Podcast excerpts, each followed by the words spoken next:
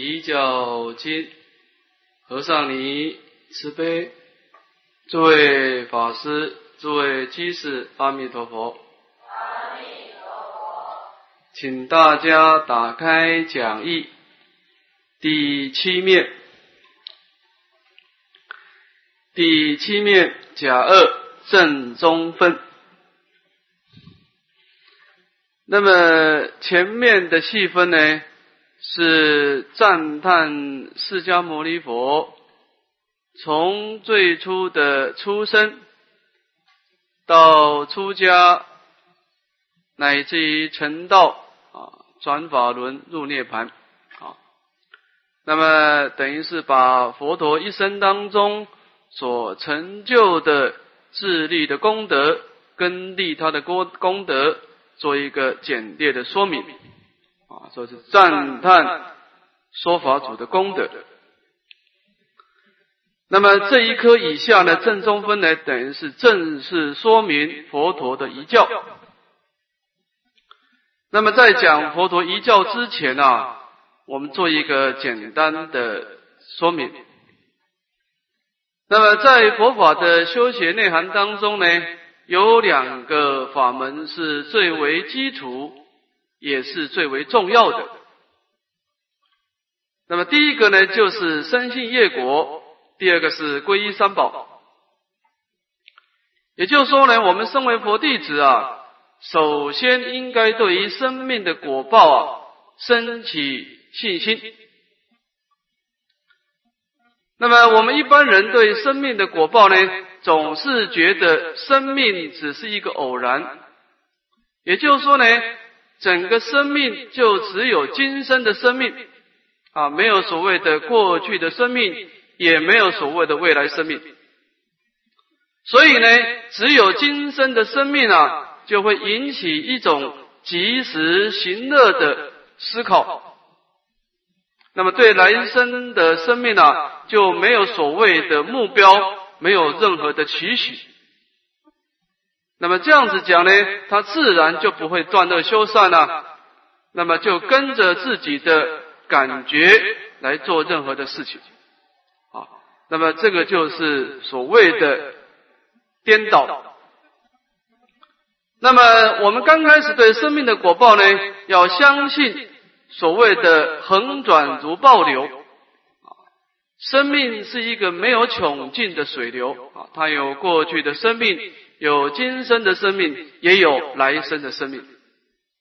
好，那么这个就是我们在刚开始学习佛法，第一个对生命的果报建立信心；第二个对业力升起信心。那么这个无量无边的水流呢，它在整个三界六道当中呢，有时候成就安乐的果报，有时候成就痛苦的果报。它是由我们自己的身口意的业力来决定的，也就是说呢，当我们创造的善业，那么对我们的来生的生命呢，将会招感安乐的果报；那当我们造的罪业，那么对我们的来生呢，就会招感痛苦的果报。说是万般皆是业，半点不由人。这个果报呢，是由业力所创造的，这就是我们所谓的刚开始呢，就是生性业果。那么从生性业果当中呢，我们思维到我们无量劫的流转啊，在整个三界当中啊，我们的生命啊，累积很多很多的生死的业力，所以我们在流转当中呢。我们是一个业力凡夫，自己自己没有出离三界的因缘。第二个，我们相信三宝有道威德力，他决定能够救拔我们。所以从业果的思考呢，我们就真实的皈依三宝，祈求三宝的救护。所以从身心业果而带动的。对三宝的皈依，那么皈依三宝在修学的内涵当中呢，有两种的不同。第一个是佛在世的时候，那么佛在世的时候呢，佛陀的心中呢，有所谓的根本智跟后得智。啊，根本智就是佛陀的我空法空的智慧啊，它能够安住在极尽安乐的涅槃啊，这是智受用的功德。那么佛陀的后德智呢，他能够观察众生的根基。而赐给我们适当的教法，也就是说呢，在皈依三宝的时候呢，佛陀在世的时候是以佛为师，因为我们只要亲近佛陀，那么佛陀就知道我们的根基适合修学什么法门，我们遇到了障碍，佛陀也知道如何来引导我们解脱这个障碍。所以在整个三皈依当中呢，佛在世时是以佛为师的。那么，当佛陀灭度以后啊，佛陀的色身已经不再存在了，我们再也见闻不到佛陀的色身，再也听不到佛陀的音声了。那么这个时候的皈依三宝就有所变化了。我们这个时候不再以佛为师了，而是以法为师了，以佛陀一生当中所先说的戒定慧的法门。经过弟子们的结集而辗转流通后世的这些戒定慧的法门，就是变成我们相法时代跟末法时代所皈依的处所。那么佛陀在灭度之前啊，既然众生即将要以法为师，那么佛陀必须在整个无量的戒定慧当中呢，做一个简单扼要的做一个。开示，把比较重要的部分呢，把它标明出来，那么使令弟子们能够有所这个修行的标准啊。那么这就是我们这个正中分以后所要先说的佛陀的遗教。那么这个我们看讲义正中分分二。那么在佛陀的遗教当中呢？我一大师呢，分成两科：一名供世间法要，以二名不供世间法要。好，那么在修学佛法当中呢，首先我们应该要修共世间的，共世间的就是供于世间的君子所修学的人天善法，也就是依止持戒修福而成就人天的安乐果报。那么这是第一个修行的内涵。那么，因为它是供于人世间的君子来修学的，所以叫供世间法要。其次呢，民不供世间法要。那么这个法门等于是世间的法门所没有的，只有佛法才有的啊。那么只有佛法当中所成就的出世的解脱功德，那么也就是我们透过修学禅定跟智慧而成就永恒的解脱。那么这个是世间的这个教法或者是外道所没有的，所以叫不共世间法要。我们先看第一个以名共世间法要。那么在共世间的人天上法当中呢，分成三颗：丙一对治邪业法要，丙二对治止苦法要。啊，这个苦加一个止，啊，停止的止。丙三对治灭烦恼法要啊，这个是讲到这个共世间的法要。那么先看丙一的对治邪业法要。那么这个邪业呢，等于是一种邪恶的业行啊，也就是障碍修学圣道的，都叫做邪业。那么既然是对治了，这个地方当然指的是持戒啊，透过持戒来对治邪业。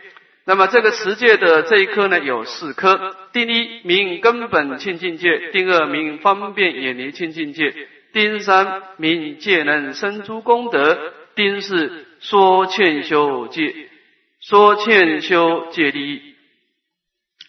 那么这个就是我们这讲到这个第一科啊，就是对治邪业法要啊。那么对对治邪业法要当中呢，等于是讲到持戒的内涵。先看第一颗明根本清净戒，那么我们看经文，汝等比丘以火灭后，应当尊重，当尊重增进波罗提木叉，如按一名平人得宝，当知此者是汝等大师。若我注释，无一此也。那么，首先佛陀在灭度之前呢，就讲到了这个根本清净戒。这个根本清净戒是有四条戒了啊，就是不杀、不盗、不淫、不妄啊。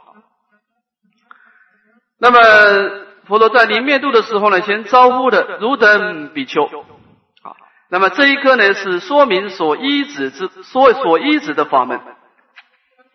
那么佛陀在先说所依止的法门之前呢，是招呼的汝等比丘。那么这一段呢，事实上在后面的经文啊。处处都谈到汝等比丘啊，那么偶一大师说呢，这当中啊有三层意思。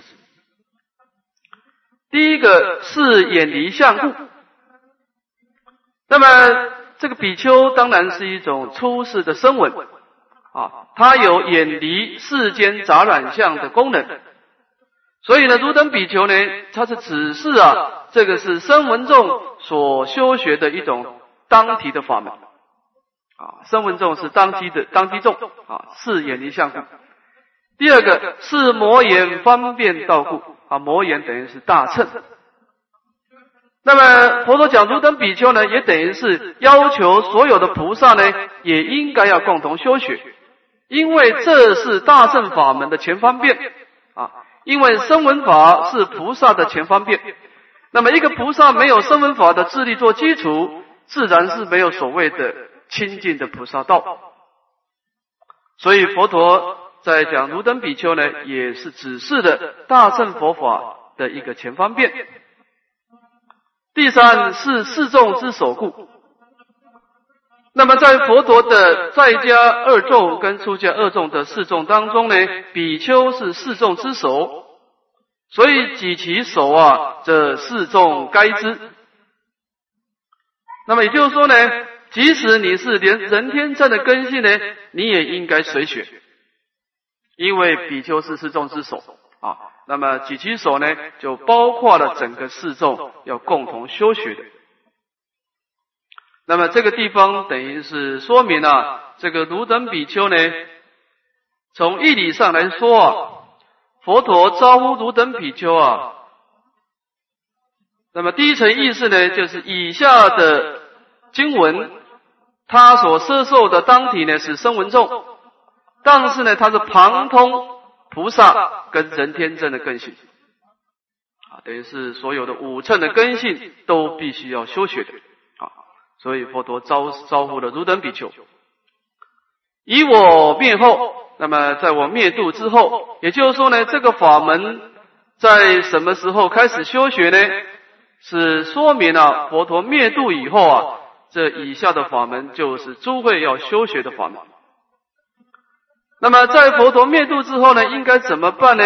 当尊重增进波罗提木叉。这个波罗提木叉呢是别别解脱啊，就是佛陀所制定的戒法，包括在家的五戒、八戒，乃至于出家的比丘、比丘尼戒。啊那么这些戒法呢？如果我们能够奉持一分，就得到一分的解脱；奉持十分，就有十分的解脱，所以叫做别别解脱啊。那么这个地方呢，有一层意思啊，佛陀要我们尊重尊敬啊。这个戒法呢，有一层意思呢，偶一大师加以说明。那么偶一偶一大师在这个注解当中说啊，佛陀的身啊有两种。一种色身，二者法身。那么当然，佛佛在世的时候，我们依止佛的色身而住了，跟佛陀共住在一起。那么听闻佛陀的教诲，来灭恶生善。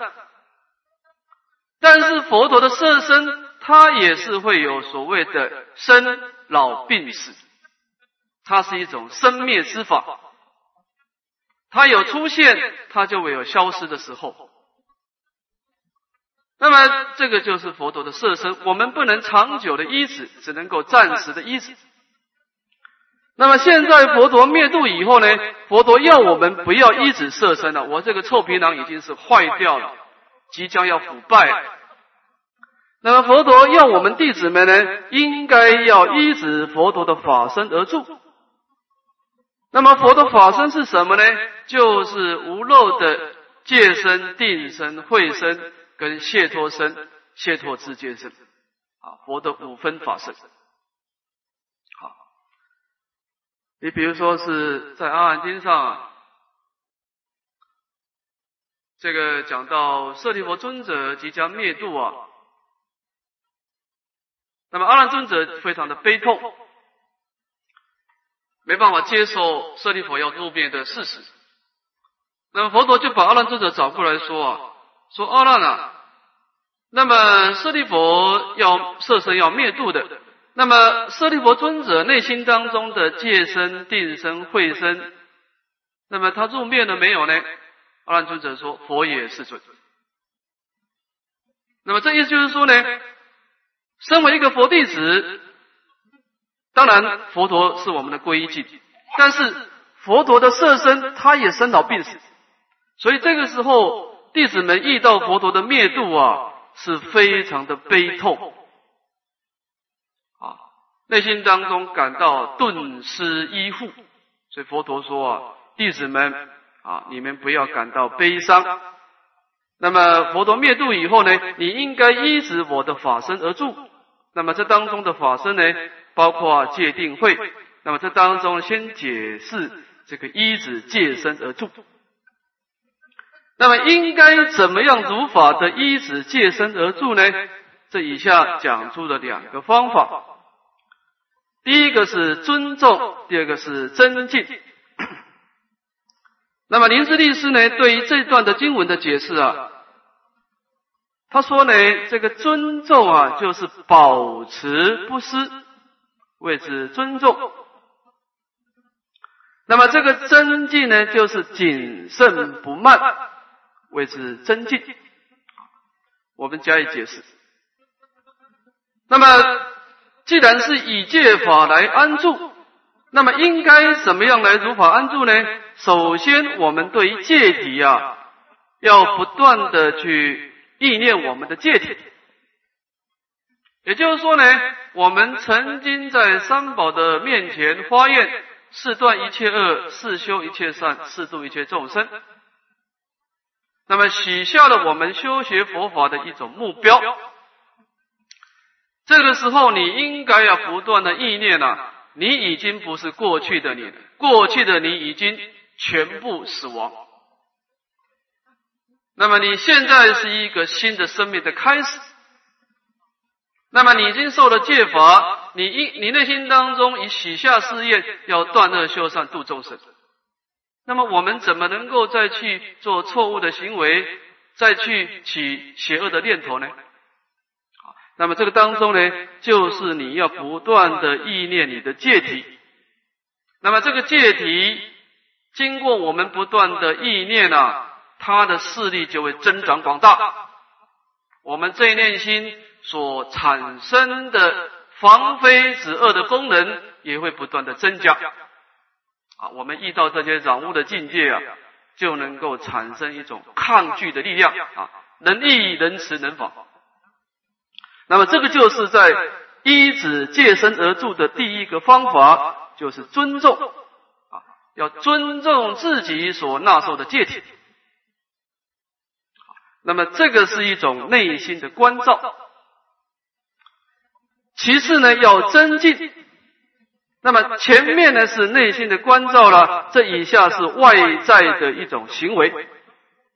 那么我们对于我们自己的身口恶业啊，应该要谨慎的护持我们的戒恨，不要对戒法升起轻慢之心。啊，这个就是所谓的真进。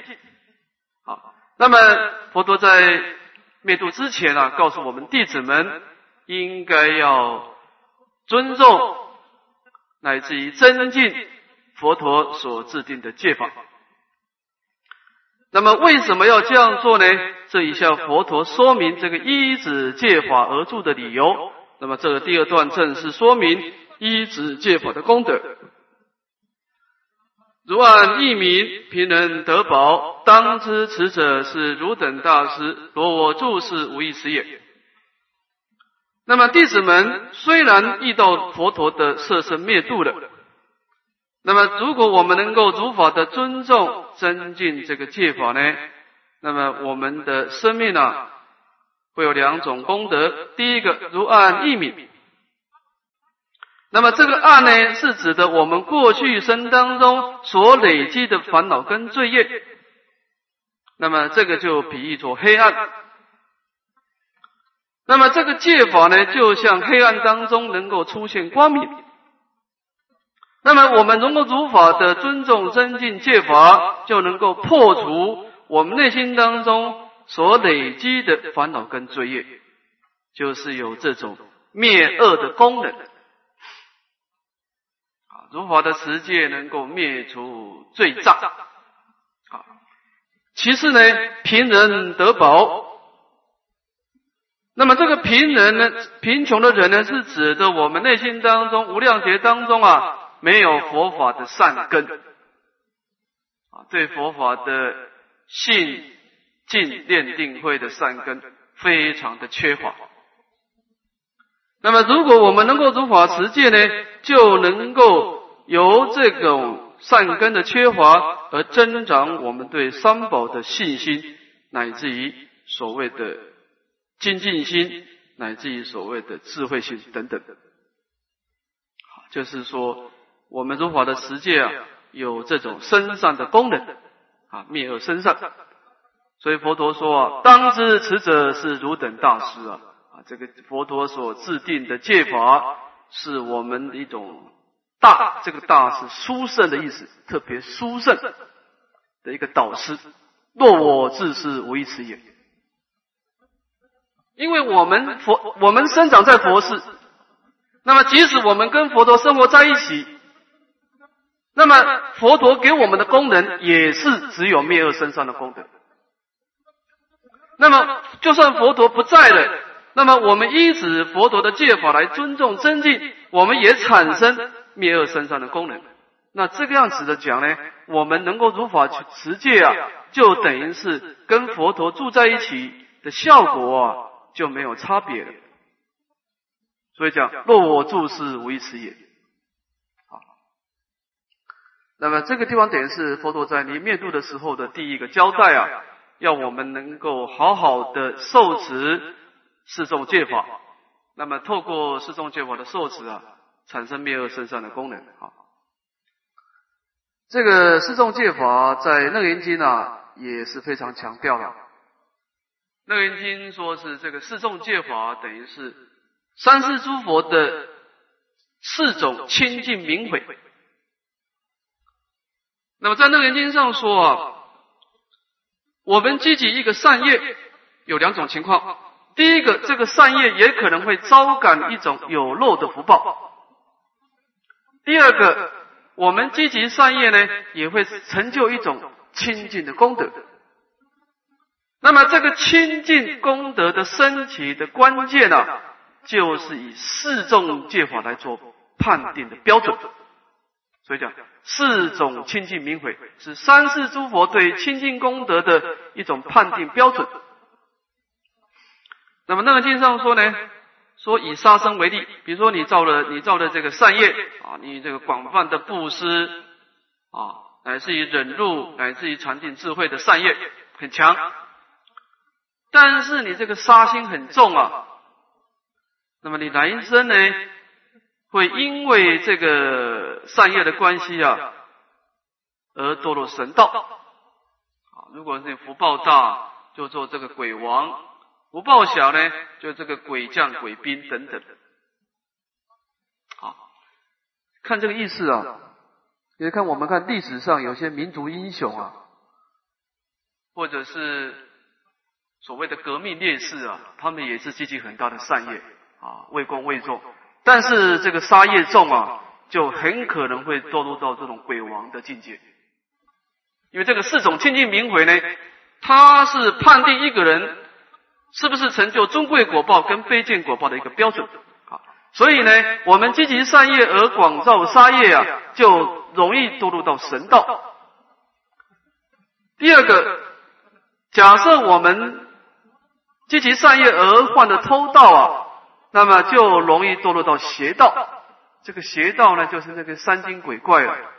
这个三精鬼怪呢，在白天不敢出来，晚上出来啊，专做一些偷鸡摸狗的事情，就是这个偷盗的业啊，这个以后有这个果报，邪道。第三个邪淫，那么邪淫的业呢，会容易招感这个魔道。如果你这个今生的善业强，那么做魔王，那么善业薄弱，做魔民跟魔女，啊，这个淫啊是招感魔眷属的一个因缘。第四个妄语，那么妄语就是邪起之心呐，那么就会使令我们所修的善法都不能成就。啊，那么这个就是所谓的佛陀的四种清净明回了。啊，就是在三世诸佛讲到因缘果报的一个清净果报跟杂染果报的一个判定标准。啊，所以佛陀在你灭度的时候啊，要修行人啊，首要之物就是护持四众戒法。那么以四众戒法的护持来灭恶生善，啊，这个是第一这个第一个开始。好，我们看丁二的。明方便眼的清净界。那么这个地方我们做一个简单的说明了。好，这个从本经的解释啊，持戒的功德有两种，一种是成就所谓的功德，一个是成就的安稳。那么如果我们对这个根本戒法的违犯呐，那么我们就失去的清净的功德，就是你来生啊，即使你修种种的布施放生的善业啊，你违犯四众戒法，你那个善业不能成就尊贵身，是在卑贱身，可能是畜生道去享受福报。所以呢，四众戒法所影响的是我们的功德的成就与否。那么这个方便眼远离清净界等于是遮戒了，它影响的是安稳性。那么这以下的戒法有所违犯呢？就是说你功德在，但这个功德啊变成不安稳，对功德有所折损啊，就是安不安稳啊。那么前面是影响到我们这个功德的有无，那么这一下这一颗呢是影响到我们的功德是安稳不安稳的情况。我们看经文：此境界者，不得贩卖贸易，安置田宅，蓄养人民，奴婢畜生，一切种植及诸财宝，皆当远离，如辟火坑，不得斩花草木，垦土掘地。那么，方便远离清净界呢？偶一大师的注解是分成三大科，这个地方先解释第一大科。这一科呢是说明远离凡夫的真过，这个真呢是增加的增啊，远离凡夫的真过，就是凡夫在这以下的十一件事情呢，就容易增长过失。那么十一条事情啊，我们逐条解释。第一个呢。就是贩啊，贩卖贸易有三件事，先讲贩。那么贩呢，等于是方便求利。方便求利呢，就是说啊，你是买贱卖贵，你把个东西啊，这个低价买进，等到这个高价的时候卖出，那么这个就叫贩。那么这种情况呢，就是你是方便求利，假借这个买卖啊，来求取利啊，叫做贩。那么这个卖呢，卖呢，它是属于现钱求利，现钱。那么现钱求利跟方便求利有什么差别呢？这个贩啊，就是你啊，你刚开始就有把它想要卖出的动机，就是你把这个买卖当做你的职业。但是这个卖呢，就是说你在买的时候呢，并没有意思想把它卖出去。但是后来你不需要了，你就用高价把它卖出去，那么这个就形成卖，它是属于现前的因缘而成就这个利养。第三种是贸易，那么这个贩卖当然都是跟钱有关系啊，透过钱来做一个媒介。这个贸易它没有透过钱啊，是以物寄物，我把假物，那么跟某人交换以物啊，以物寄物。那么当然这个以物寄以物易物啊，这当中等于是在换取这当中的这些价差，也是求取利益啊。那么这三种的贩卖贸易啊，对我们来说啊，就容易增长我们的贪欲的烦恼。啊，不，这个地方我们解释一下哈，在律上的意思啊，贩卖贸易啊，这三件事情啊，我们可以从两方面来说啊。如果是出家中跟出家中之间呢，是可以做一些。以物寄以物易物的啊，就是你是出家众，我也出家众啊。但是呢，不能够有这种投机的价差，就是你当初是什么样的价钱，就把什么价钱跟对方交换啊。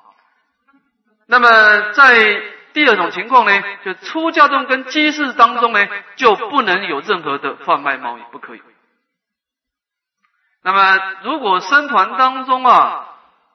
有一些啊种植水果了，或者说种植各式各样的东西要卖啊，那么我们应该透过居士来做代表啊，不能直接由出家众来跟居士做贩卖贸易啊，就是只能够开言由居士来跟居士做贩卖贸易啊。那么这个是有三条三条戒啊，看第四条。安置田宅，那么安置田宅呢，等于是广泛的来购买田地跟屋宅。那么田地屋宅购买了以后呢，这个地方的过失啊，说增长过失，增长什么过失呢？就是求多安稳的过失啊，你就是就是产生一种安稳的过失。这个安稳为什么是个过失呢？佛法的意思啊，就是我们出家众的心情啊，对于这个三界的果报啊，是观三界如劳役，视生死如烟家。好，那么我们对于三界的果报啊，是要感到是一种无常、一种痛苦的感受。那么这样子呢，启发我们一种。要精进追求圣道，精进皈依三宝的决心。那么你现在广泛的安置田宅啊，你这样子想要出离三界的心就松懈了。那么这个出离三界的心是整个修行的动力。你出离三界的心一松懈以后啊，你即使广泛的拜忏、广泛的念佛啊，那么你这些善业变成没有方向了。所以这个地方呢，安置田宅的意思就是说啊，我们广泛安置田宅啊，就会容易对三界的果报产生执取啊。那临命终的时候，就很可能造成一种正念的过碍。啊，所以这个地方佛陀劝我们啊，不要安置田宅。啊，那么当然为了三宝的因缘是开源的哈。第五，蓄养人民。这个人民呢，是指的外眷属。这个内眷属当然是我们的徒弟了。我们的徒弟当然我们应该蓄养了，因为这徒弟应该要依法以时来教育弟子。哈，那么这个外眷属呢，就是他不是佛教徒的一种工作者，他可能是啊这个水电工啊，或者是土木工等等。那么他本身不是佛教徒啊。他跟我们住在僧团啊，他本身的身口意会有过失啊。那大家不是同修凡恨啊，是不能共住的。他本身的行为会染污整个清净的僧团啊，所以佛陀要我们不能蓄养人民啊，就是说你有事情请他来工作，但是工作完请他回去啊，不能蓄养人民。第六，奴婢。那么当然这个地方也包括了蓄养奴婢啊，这个奴婢前面等于是贯穿这个蓄养这两个字。这个前面的人民是一种工作，这个地方奴婢呢是侍奉我们生活起居的仆从啊，就是出家众啊，我们不能应该请那个啊印印尼佣啦、菲律宾女佣等等啊，为什么呢？这个地方呢有增长高慢性的过失，那么我们请这个奴婢来为我们做事啊，那么我们时间久了以后啊。内心总是觉得自己高人一等，那么这种高人一等的心呢，就会障碍我们在修学佛法的进步，你就很难再进步了。啊，那么这个就是我慢山高啊，法水不入，你就很难去听别人的劝谏。那么你听不到别人的劝谏呢，就很容易栽跟斗了。所以这个不能蓄养农辈。第七，不能蓄养畜生。那么这个畜生呢，这个偶主的解释有两个了。第一个是以求利养的来蓄养畜生啊，你养这个鸡啦，养鸭啦，那么去卖，那么这样子就容易造成这个杀生的一个助缘。其次呢，不能蓄养一种像猫狗。那么猫狗本身呢，它会去。追杀老鼠啦，这些弱小的动物啊，那么它们也可能会造成一种杀生的因缘啊，所以这个我们应该避免去蓄养畜生。第八，一切种植啊，这个一切种植包括种菜啦、种水果啦、种树等等。那么这个种植有什么过失呢？多诸杂物啊，多诸杂物的过失。那么就是说，我们这个修行人啊，我们精神体力是固定的。你把精神体力放在这个种植啊，你待会打修止观的时候，你就打瞌睡了，精神体力耗损光了啊。所以说这个多诸杂物啊，就会障碍我们修习圣道。集诸财宝，就是把这个财宝把它保存下来。把它积集下来，啊，那么这个积集财宝呢，就会造成一种悭贪的心理。这个地方倒是很妙啊。我们一般人总是觉得说，照理论上来说，一个人钱越多，他应该是越大方，越肯布施。但事实上刚好相反。我们注意到一个。一个人，你的钱越累积越多的时候，你越欠贪。就是你有十万块的时候，你的目标就锁定在一百万啊。你一百万的时候，你就写你你定目标在一千万。这是为什么呢？原来我们的贪欲是不可能满足的，就是你那个欲望啊，你越刺激它，它是越大而已的。所以这个地方的佛陀的智慧就是说，你这个这个有多余的钱财要赶快布施出去啊！当然，你有为了三宝弘法的一些目标因缘，那是除外了。那么你的心心思是为了三宝来续存啊。那么如果你为了个人来续存财宝呢，这个时候很容易产生悭贪的心情啊。第十，皆当远离如辟佛坑啊！维大师说，这个也是过失了。这个是什么过失呢？不觉悟的过失，就是说，我们对前面的十条这个过失的事情啊，我们内心当中啊，没有升起想要远离的心情啊，不把它当做一种火坑一样来避免。虽然你没有照做，但是内心当中不想远离啊，那么这个就是一种过失了。这个是什么过失呢？就是不觉悟的过失，愚痴的过失啊。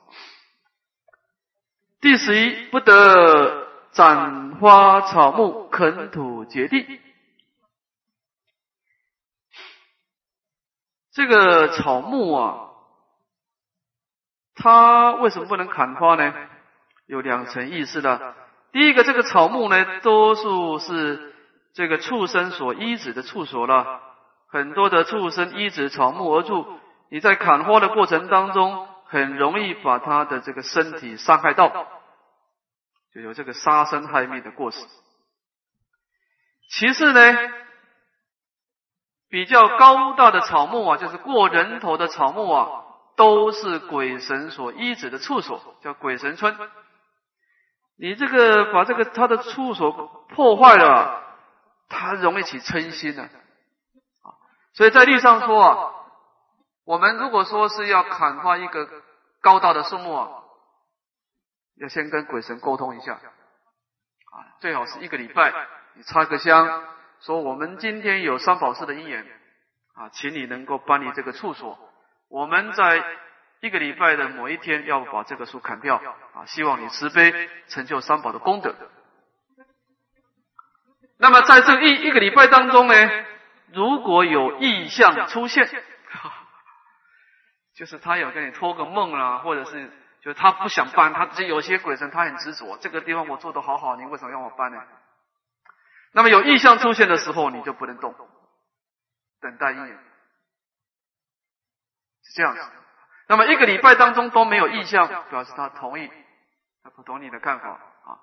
那么就就是说，这个草木啊，是畜生跟鬼神的依止处所。那么草木不可以砍伐，土地也不可以垦掘了。这个土地当然很多的畜生啊，这个这个这个蚯蚓啊，很多的众生都是依止土木而土地而住。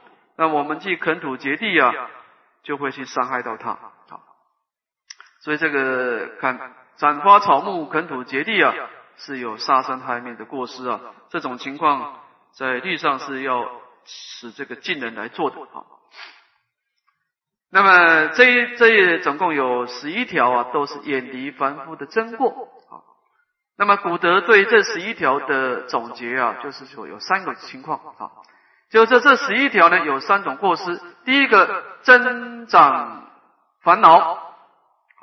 就是在这个造作这贩卖贸易的安置田宅了，很容易产生贪嗔的烦恼，啊，增长烦恼。第二个妨碍修道。那么我们在这十一条当中呢，种种的造作啊，就耗损很多的精神体力了。那么对我们修道就产生分心，产生障碍，妨碍修道。第三个乖为威仪。一个出家众跟人家做买卖啊，那么乃至于种种的这些种植啦、垦草结地啊，那么这种乖为威仪的事情呢，很容易被别人讥嫌。那么对众生呢，讥嫌我们，就会使令众生对三宝退失信心了啊。那么这就是有三种过失：增长烦恼、妨碍修道、乖为过失。所以佛陀在临灭度之前啊。要我们这个修行人应该要避免这十一条的过失。好，我们先休息十分钟。